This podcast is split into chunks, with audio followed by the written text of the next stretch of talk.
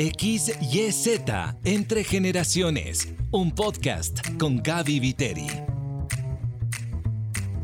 Feliz y bendecido 2024 para ti y los tuyos. Bienvenido a XYZ Entre Generaciones. Te saluda Gaby Viteri. En este podcast contamos historias que conectan generaciones. El año pasado inició este proyecto desafiante y hermoso que te propone que hagamos puentes y derribemos murallas entre generaciones. ¿Qué te parece si hacemos un recuento de los contenidos del 2023? Los primeros capítulos pusimos las bases del tema de generaciones con diferentes voces. Luego hicimos una serie que nos llevó más allá de los paradigmas generacionales. Después volamos a través de las percepciones sobre el tema de relaciones desde la mirada de cada generación. Fue maravilloso. Aterrizamos en una serie que tuvo gran acogida, más allá de los 40, y cerramos el año hablando sobre tecnología. Y si te quieres repetir algún episodio o te perdiste alguno, estás en toda la libertad de escucharlo porque este podcast es tuyo.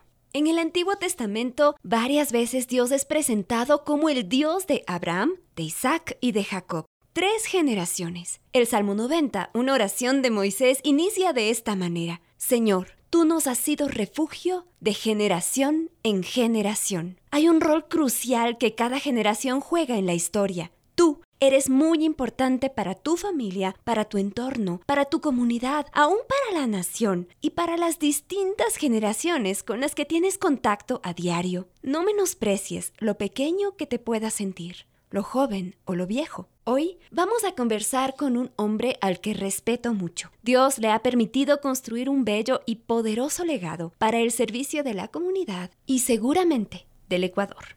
Te presento a nuestro invitado, Oscar Aguirre. Nació en Quito. Su misión personal y familiar es ayudar a los menos afortunados a alcanzar el potencial que Dios les ha dado. Actualmente es el director de Pan de Vida, una organización que ayuda a personas a salir de la pobreza y desarrollar el propósito que Dios les ha dado. Oscar es consultor de empresas y ministerios. Le gustan las películas familiares, también las de acción y las que tienen buenas tramas de misterio. Le relaja caminar en la naturaleza, de manera especial en Mindo, en baños o en el Cotopaxi. Le gusta pasar tiempo con su familia. Le preocupa la situación de inseguridad en el Ecuador. Pero él es un hombre que busca ver la vida de manera propositiva. Sueña con tener un ministerio sólido que cada vez sea una respuesta más afinada a las necesidades en el país. Sueña con personas y con una nación transformadas por el amor de Dios, con una generación que tenga pensamiento crítico y que haga negocios de manera ética. Hoy tengo aquí a mi lado a Oscar Aguirre, una persona que tiene un llamado muy profundo hacia la comunidad y vamos a tener la primera conversación sobre legado. Oscar, ¿cómo estás? Muy buenos días, bien, gracias Gaby por invitarme. Estoy contento y feliz de estar aquí contigo esta mañana. Oscar, te conozco hace bastante tiempo porque tuve la oportunidad de servir cuando era adolescente en los inicios de lo que fue Pan de Vida con un grupo de jóvenes de la iglesia y ver lo que hoy es Pan de Vida realmente me, me alegra, me, me llena el alma y le alabo a Dios por tu vida, por cómo ha permitido que el ministerio crezca a esa magnitud y eso significa impacto, bendición para tantas personas. Así es, yo me acuerdo cuando tú viniste por primera vez, eh, eras bien jovencita con otros jóvenes de la iglesia Iñaquito, me acuerdo. Sí. Y venían especialmente en los programas de Navidad para estar en la línea predicando a las personas que entraban a celebrar con nosotros Navidad y que teníamos comida y regalos para ellos, ¿no? Una cosa maravillosa. Qué oportunidad tan grande nos dio ese espacio para crecer, para aprender y sabemos que ahí cerquita está el corazón de, Dios. Así es. Entonces, Oscar, qué chévere poder conversar hoy. La, la primera inquietud que tengo, Oscar, para ti, ¿qué es un legado? Esa es una muy buena pregunta. Legado para mí es todo lo que tú dejas que se va a quedar en la posteridad cuando tú ya no estés. El legado es lo que es tu huella en el mundo después de que tú te vas. Entonces, hay muchos ejemplos de legado, ¿no? El principal, Jesús de Nazaret, compartió la historia en dos. Los años se cuentan desde que él nació, celebramos Navidad, su nacimiento. Todo eso es legado, todo su ministerio, sus discípulos, hablando de las generaciones, el famoso Steve Jobs que deja toda esa empresa grandísima que nace en un garaje. El legado es eso que tú dejas con tu familia, con tus amigos, con las personas, la comunidad. Es lo que tú vas a dejar. Yo creo que puede ser un legado bueno como un legado malo. Cuando hablamos de legado, tenemos que pensar qué va a quedar después. Cuando yo no esté. Correcto. Yo creo que todos tenemos una influencia en, cuando pasamos por este mundo. Algunos ni se dan cuenta, ¿no? Pero yo creo que hay muchos que sí tenemos la capacidad de pensar intencionalmente qué voy a dejar en este mundo. Y Oscar, cuando yo pienso en la labor que tú estás haciendo con todo tu equipo en Pan de Vida, veo que están dejando un legado de servicio a la comunidad, a personas en situación vulnerable. Por favor, cuéntanos ¿Cómo nació esta iniciativa? Bueno, realmente sale de un, yo diría, confluencia de, situaciones y cosas. Y en mi caso personal, tengo buenos ejemplos de mi abuelo que ayudaba a personas en la calle, de mi papá que ayudaba a migrantes. Pero cuando yo estuve en el extranjero, tuve la oportunidad de estudiar en el extranjero, vi muchas oportunidades de voluntariado y cómo se manejaban allá. Sin embargo, en el ministerio que yo estaba atendiendo allá, pude ver una visión de cristianismo muy interesante enfocada al servicio. Y por mi trabajo, tú sabes que yo soy consultor de base, public speaker, ¿no es cierto? Hablando en público, motivación, coaching, trabajo en equipo. Yo siempre he sido de la idea de que uno tiene que ser parte de la solución y no del problema. Entonces, ¿cómo nace Pan de Vida ya en forma práctica? Cuando yo regresé de mis maestrías, yo llegué y vi un Ecuador que estaba en una crisis. Estábamos pasando la crisis del feriado bancario, estábamos iniciando con el dólar en el año 2000 y había muchísima pobreza en la ciudad, me acuerdo yo. Y me impactó mucho a mí regresar a mi país y ver tanta pobreza, ver, ver tanta... Me, me, me choqueó realmente. Y recuerdo yo que había mucha gente al frente de mi iglesia. Y entre ellos, en esa época, estaba un niñito que se llamaba Juan, Juan Alpapucho, que era un lustrabotas. Y esa época yo estaba estudiando en mi estudio bíblico, yo iba a un estudio bíblico que se llama BSF, Bible Study Fellowship, y estábamos estudiando Mateo, las bienaventuranzas, el, el sermón del monte, ¿no? Y en esas bienaventuranzas, si tú vas a Mateo 5, hay una parte que dice, bienaventurados son aquellos que buscan la justicia, los misericordiosos, y habla de muchas cosas de las bienaventuranzas. Dios comenzó a tocar mi corazón a través de ese pasaje, lo estábamos estudiando. Recuerdo que una prédica del pastor nos estaba motivando cuando habla acerca de la injusticia, justamente es de si yo soy un, un buscador de justicia, o si me molestan las cosas injustas. Y Dios comenzó a mover mi corazón, tengo en este pensamiento en mi vida de que debo ser parte de la solución, y salgo me encuentro este niño.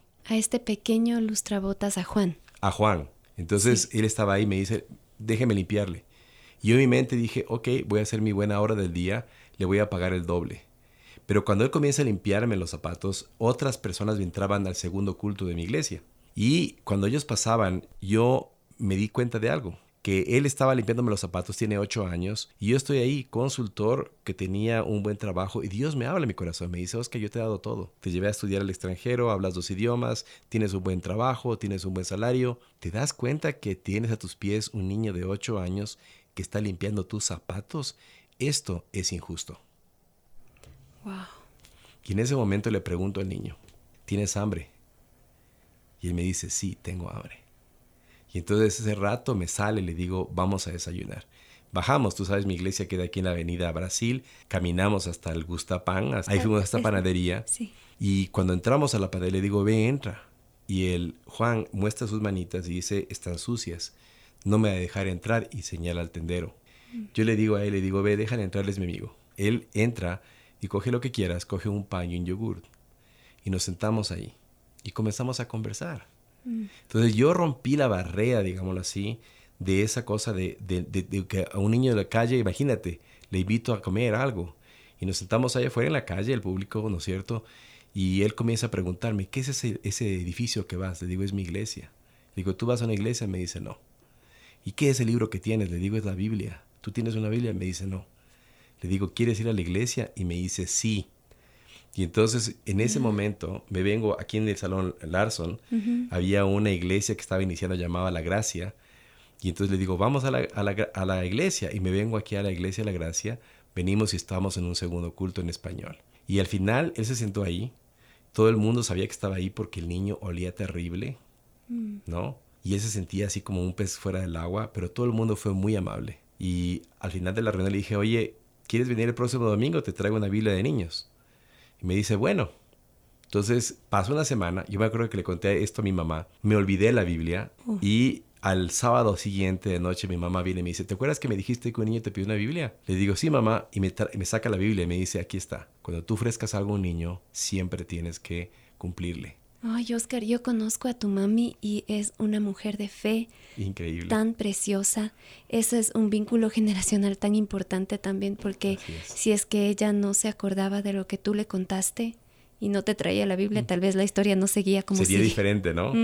Y sabes lo que pasa el otro día, que yo salgo con la Biblia, salgo de la iglesia y preciso estaba el niño ahí. Oh. Porque en esa época había mucha gente que estaba frente a nuestra iglesia, había como 10, 15 personas. Entonces le digo, oye Juan, vamos a desayunar, le muestro la Biblia. Y dice, bueno, estaba ahí. Pero cuando seguíamos caminando, otros niños salen del grupo que estaban ahí, los, este grupo que estaba pidiendo, vienen tres niños más. Entonces les veo. Los amiguitos los amiguitos, claro. Entonces le digo, vamos. Y vienen todos y nos sentamos ahí, le digo igual, ¿no? Pidan lo que quieran. Ya tenía los cuatro niños y entonces ya tenía una Biblia de niños. Mm. Les digo, les voy a leer algo de la Biblia y abro. Y uno de los niños nuevos se saca la gorrita y dice, tenemos que orar antes de comer. Imagínate, había sido cristiano ese niño. Entonces le digo, bueno, ya ahora tú. Y este niño que no tenía nada, da gracias por la comida y da gracias por mi vida y pide a Dios que me bendiga a mí. Y en ese momento Dios me habla otra vez a mi corazón. Me dice, Oscar, tú deberías estar haciendo algo por estos niños. Tú deberías estar orando por estos niños. Y en ese momento yo hice un compromiso. Entonces mi compromiso siempre ha sido dar parte de mi tiempo y dar parte de mi dinero, ayudar intencionalmente a estas personas. Y de ahí nace Pan de Vida, porque yo de ahí voy a hablar con mi pastor y le digo, esto es lo que tengo en mi corazón. Quiero ayudar a esta persona y estoy dispuesto a dar parte de mi tiempo y parte de mi dinero. Y si alguien está dispuesto a ayudar conmigo, bienvenido. Tres semanas después me hizo hacer un, anuncio en la iglesia que ni siquiera yo sabía que iba a hacer. Y di, conté mi historia, esta misma historia, y dije el que quiera venga y ayude. Y ese día se anotaron 10 personas. Fueron mis primeros 10 voluntarios. Mm. Y unos meses después eh, nos hicimos varias reuniones, diseñamos qué queríamos hacer. En febrero 4 del 2001 nace Pan de Vida, ya como ministerio, sin llamarse Pan de Vida, simplemente era algo que hacíamos los domingos.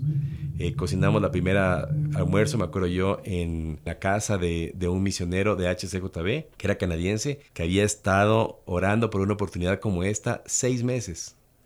Y cuando yo escuchó el llamado, dijo, aquí es. Qué hermoso. Oscar, ¿y qué pasó con Juan? ¿Siguió asistiendo a las reuniones? ¿Dónde está Juan ahora? Bueno, Juan está en el cielo. Oh, Juan está en el cielo. ¿Qué pasó con Juan? Juan, él siguió viniendo a la reunión de vez en cuando. Mm. Tengo fotos de las primeras reuniones, ya cuando nos reuníamos a frente de la iglesia Iñaquito, acá atrás en la Veracruz, me parece que es la calle. Y Juan sigue viniendo de vez en cuando porque él vivía en Ambato, cerca de Ambato ya en Quizapincha me parece. Y salía desde allá y venía los fines de semana a trabajar. Pero él venía eventualmente, pero de pronto, a pasar de los años, no se daba cuenta. Él venía y lo recibíamos como un gran amigo. Hola Juan, viniste. Le bendecíamos a él, a su familia. Y, y seguimos una relación, nos hicimos buenos amigos. Un tiempo vivió en Guayaquil. Y una vez que fuimos allá nos encontramos y pasamos todo el día juntos, él con mi familia y, y todo. Realmente se convirtió en un buen amigo. Él creció en el Señor él tuvo su familia, se puso un emprendimiento de camisas, quería, luego quería irse a los Estados Unidos y vino y me pidió, y dijo, ¿me puede dar 5 mil dólares para irme? Dije, no, así no se hacen las cosas, Juan. Entonces Juan se puso después otro negocio en Guayaquil, se puso, se compró un taxi, le estaba yendo bien en su taxi y lastimosamente alrededor de 2011, me parece, sí, 2011, haber sido 2012, él le quisieron robar el taxi. Mm. Y entonces él, por defender su taxi, le dispararon.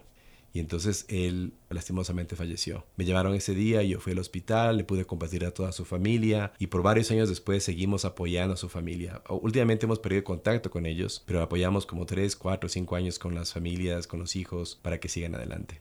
Oscar, qué, qué fuerte porque qué efímera es la vida, ¿no? O sea, de repente cuentas de esta historia de este chiquitito que no es una historia que alguien te contó, es tu propia vivencia, de donde sale el impacto a tantas personas pero el Señor decidió que se iba antes Juan, pero se, vio, se fue con una esperanza de vida eterna. Correcto, yo creo que está en la presencia de Dios ahorita. Igual, y, como esa hemos visto algunas historias, porque trabajamos con gente de la calle. Tengo otro, otro chico que era lindísimo, tiene hasta ojos como medio, azules, no era así todo medio, medio pintón. Y este chico comienza a cambiarse. Y él con otros, otros ministerios también, le ves un cambio de vida tremendo. Y los mismos amigos de la calle lo matan. Pero él ya cambió su vida, él dejó su vida y está en la presencia de Dios. Para la eternidad. Es, es, un cambio que inicia ahora y sigue hasta la eternidad. Estoy profundamente impactada por esta historia, Oscar, porque yo lo que veo es que cuando tú sirves en este ministerio que inició hace más de 20 años, Pan de Vida, ¿verdad? No lo tomaste a la ligera, lo tomaste como un compromiso que tal vez era de tiempo parcial, con recursos parciales, pero lo iniciaste de una manera tan excelente. Las veces que yo he ido a Pan de Vida, ahora que ya está por la gracia de Dios en un lugar mucho más grande, equipado y todo, yo siempre estoy impactada porque todo es con un nivel de excelencia para servir a las personas más vulnerables. ¿De dónde surge ese corazón, Oscar? Qué chévere esa, esa cosa que tú acabas de decir. Gracias por decir que tenemos excelencia. Queremos hacer las cosas excelentes. Por varias razones. Primero es porque yo creo que todo ministerio tiene una parte organizativa. Y si tú haces las cosas para el Señor, tienen que ser hechas con altísima excelencia. Creo que la excelencia que apliquemos en las cosas que hacemos es el mejor testimonio del Dios a quien adoramos. Entonces pienso yo que toda organización cristiana, iglesia, fundación, ministerio de cualquier tipo, tiene que ser organizado bien, con los más altos estándares. Por otro lado, desde el principio Pan de Vida tenía que ser algo que sea muy funcional, porque como tú lo acabas de decir, todos comenzamos bivocacionales, o sea, nosotros hacíamos pan de vida en nuestro tiempo libre.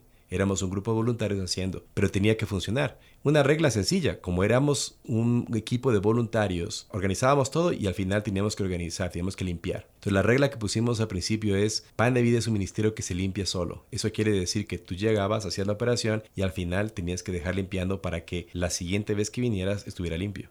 Es muy sencillo. Pero entonces que comenzamos a generar esto de que para que funcione en mi tiempo libre, tiene que ser primero puntual, tiene que ser exacto. Sabemos ahora que un voluntario funciona mejor cuando sabe y, sabe la expectativa que tú comienzas a las 8 y terminas a las 12 y punto, y te vas a tu casa y haces otras cosas. Puedes planificar y un voluntario te dura más, más tiempo porque sabe eso. Si una, persona, una persona viene a las 8 y no comienza a las 8, sino a las 9 o 10, y luego no termina a las 12, sino a las 3 y 4, ya no te viene, porque dice no funciona, o sea, no puedo hacer nada todo el día. Entonces teníamos que tener parámetros de calidad. Creo yo que algo habló influido en nuestra experiencia de trabajar con mucha gente de empresa y la gente de empresa es unas personas voluntarios que funcionan mejor con algo estructurado. ¿Por qué? Porque nosotros trabajamos con gente que es ocupada.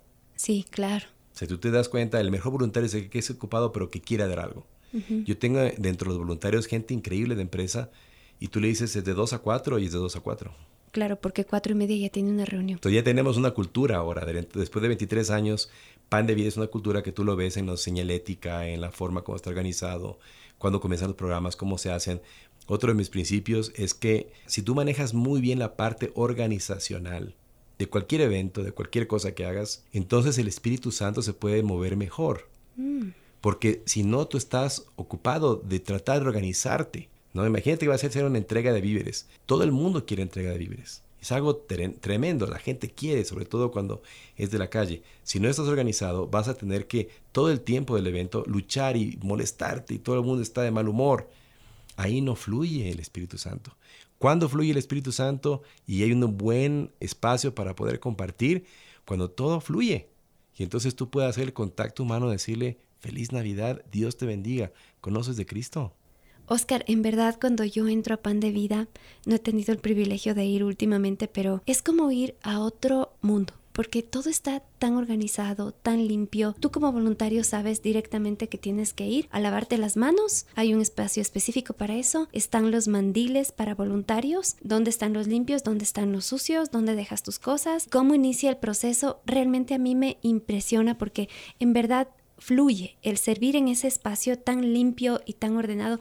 Algo que me impactaba a mí cuando era jovencita era, aquí tienen una tabla para picar vegetales, otra tabla para picar carnes, otra... y todo está como con su membrete claro y me encanta porque seguramente el beneficiario esos pequeñitos detalles no los alcanza a percibir. Al final, como tú dices, sí se percibe porque en ese orden Dios se mueve mucho mejor y la gente que está colaborando tiene más paz. Al terminar de servir no, no es como, ay, qué agotamiento, sino como, qué hermoso, salgo lleno, hice lo que tenía que hacer, tuve contacto con la gente, pude servir, no estuve enredada en las otras cosas, sino que hice lo que tenía que hacer y al terminar lo concluyo con excelencia. Así que eh, mi sincero respeto por la forma en la que ustedes hacen ministerio con tanta integridad desde lo más pequeñito hasta lo más grande. Y Oscar, yo quería preguntarte, ¿de dónde viene el nombre pan de vida? Nace de la, de la Biblia, está en San Juan 6:35. Dice Jesús les dijo, yo soy el pan de vida, el que a mí viene nunca tendrá hambre y el que en mí cree no tendrá sed jamás. Entonces Jesús es el pan de vida. Y en esos ambientes de orden, entonces tú puedes compartir mejor la palabra de Dios. O sea, si yo tengo desorden, el enemigo va a entrarse se va a estar la gente enojada, está de mal genio, están todos frustrados, no pierdes el voluntario, pierdes el tiempo, ¿sí? Y al final no funciona nada, no das la bendición. Pero cuando todo está organizado y está previsto, entonces es mucho más fácil llegar a la gente, abrazarle, enfocarnos en lo que es importante, que es esa interacción con el amor de Dios. Queremos al final dos cosas, que las personas puedan ver a Jesús en nosotros, cómo les tratamos a ellos, pero también cómo interactuamos entre nosotros. No estamos ahí para servirnos, estamos para dar. Entonces una de las reglas importantes es las donaciones no las reciben los voluntarios, son para dar a los beneficiarios. Entonces no comemos la comida de que vamos a cocinar, aunque huela delicioso. Tengo chicos que se mueren de hambre, estamos pasando chuletas y huelen y dicen está delicioso, me puedo comer un poco. No, es para el beneficiario. Tú puedes comer después. Tú puedes ir a almorzar después, ellos no. Todo lo que sobra se empaca y se les da a ellos para que sea un ministerio limpio, sea un ministerio claro, diáfano, bien ético, de tal forma que, la, que genere esta, esta confianza de que sí está sirviendo, está dando, a la gente. Una de las cosas que impacta y, el testimonio de muchos que vienen a Pan de Vida es cómo me trataron, cómo me recibieron, cómo me abrazaron. Con esa dignidad. Con esa dignidad, como, lo haría Jesús. Entonces, mm. Para mí es importantísimo ese enfoque. Si yo me enfoco en lo importante, que es esa interacción, que es ese espacio de la palabra, que es la alabanza, elimino las distracciones, que es la desorganización, funciona mejor el ministerio. Excelente. Oscar, yo estoy segura de que tú eres una persona que ama la palabra de Dios y que eh, vive sumergido en esa palabra y de ahí tienes tanta fortaleza y capacidad de liderazgo. ¿Me podrías decir ¿Qué líder o, qué personaje bíblico te inspira a ti? Bueno, todos, realmente, ¿no? Hay, hay, muchos personajes, pero Jesús para mí es un excelente ejemplo de liderazgo. ¿Por qué Jesús? Bueno, Jesús, primero, ¿a quién llamó Jesús? ¿No? Jesús tiene a sus doce, un Pedro, que era súper de un carácter extremadamente fuerte, Pedro el empresario, porque en esa época ser pescador es ser tu propio empresario, un hombre trabajador, un hombre rudo, un hombre que tiene experiencia, pero que es un hombre que es un tremendo líder y Dios lo comienza a formar. Y Jesús forma a sus doce, camina a sus doce, interactúa con ellos, tiene comunión con ellos y tiene a sus tres, con los cuales tiene una comunión mucho más íntima, les enseña con el ejemplo, si tú lo puedes poner en palabras mm, eh, del siglo XXI, le hace coaching, ¿no? Donde está con ellos continuamente mostrándoles cómo vivir. Y a ellos les encarga la obra. Desde ellos multiplica. Entonces, para mí es un líder del cual podemos aprender.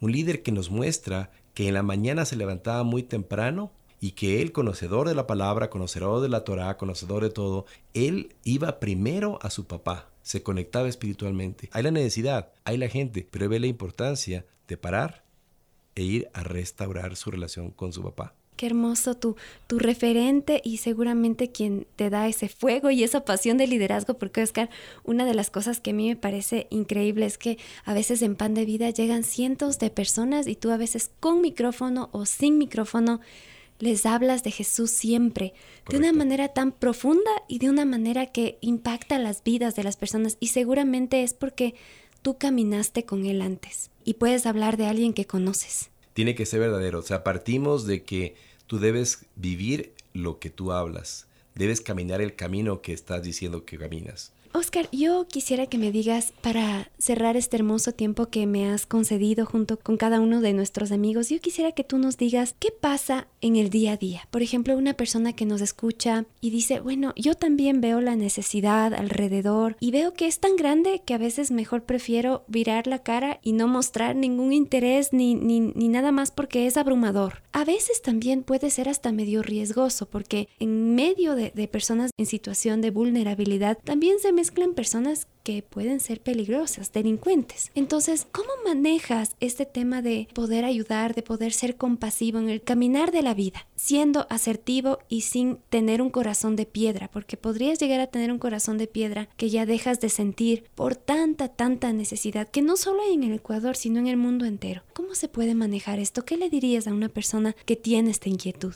Muy buena pregunta, es una pregunta excelente. Yo creo que lo importante es que, como tú dices, no tengamos un corazón de piedra. O sea, tenemos que tener un corazón generoso, dador, dadivoso, un corazón y una mentalidad de dejar la comunidad para salir a esa parte de fuera de tu área de confort para poder hacer algo por alguien. Creo que eso es lo más importante. No creo que uno deba ir tan lejos como para que se frustre y se asuste. Es decir, si una persona, por ejemplo, no tiene o le da aprehensión ir a las cárceles, no vayas a la cárcel porque va a ser muy fuerte para ti. Pero tú sí puedes ayudar a una persona que tú sabes que es pobre en tu barrio y que tú te puedas acercar y le dices, oye, ¿cómo te puedo ayudar? O yo le voy a ayudar. ¿Sabe que le traje esto? Porque tú lo ves. Yo creo que sí, hay que tener mucho cuidado en que la ayuda no se convierta en un asistencialismo.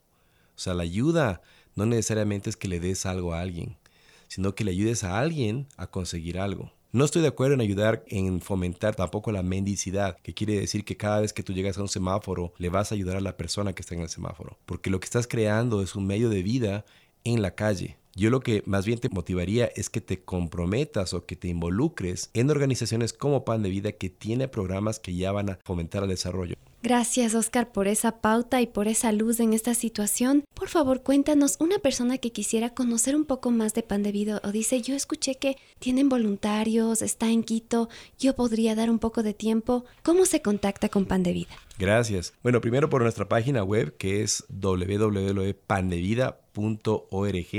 www.pandevida.org.es. Hay un, un link ahí si quieres hacer voluntariado. O si no, puedes escribir a nuestro email que es info pandevida.org.es. Genial. Y Pan de Vida está en todas las redes sociales también. Está, ¿verdad? En Facebook, en Instagram y les encuentran como Pan de Vida. Como Pan de Vida Ecuador. Pan de Vida Ecuador. Oscar, muchísimas gracias por este espacio. Ha sido realmente inspirador. Gracias, Gaby. Un placer estar contigo. Conversar con Oscar transmite mucha esperanza. El legado que está construyendo en Pan de Vida me recordó Isaías 58. Dale un ojito a ese texto. Gracias por ser parte de esta conversación. Me ilusiona mucho caminar contigo en este podcast este nuevo año. Tengo un reto para ti esta semana. Busca una organización que esté generando genuina transformación en la comunidad y ayúdales. Te invito a seguirme en Instagram. Me encuentras como arroba gaby.viteriXYZ. Te espero en una semana para seguir profundizando en el tema de legado. Recibe un abrazo gigante de esos que conectan generaciones. Este podcast llega a ti gracias al gentil auspicio de E625 Ecuador. Ningún proyecto es más importante que el discipulado de las nuevas generaciones. Y por eso, Especialidades E625 pone a tu disposición la serie Proyecto Discipulado. Cuatro libros escritos por Lucas Leis y David Novoa. Lecciones bíblicas interactivas, dinámicas para facilitar el crecimiento de tus niños, preadolescentes, adolescentes o jóvenes. Además, contiene 10 principios esenciales del discipulado bíblico para entrenar a los discipuladores. Encuentra este fabuloso material en e625.com, en las librerías cristianas y en todas las plataformas digitales. XYZ Entre Generaciones con Gaby Viteri. Una producción de HCJB.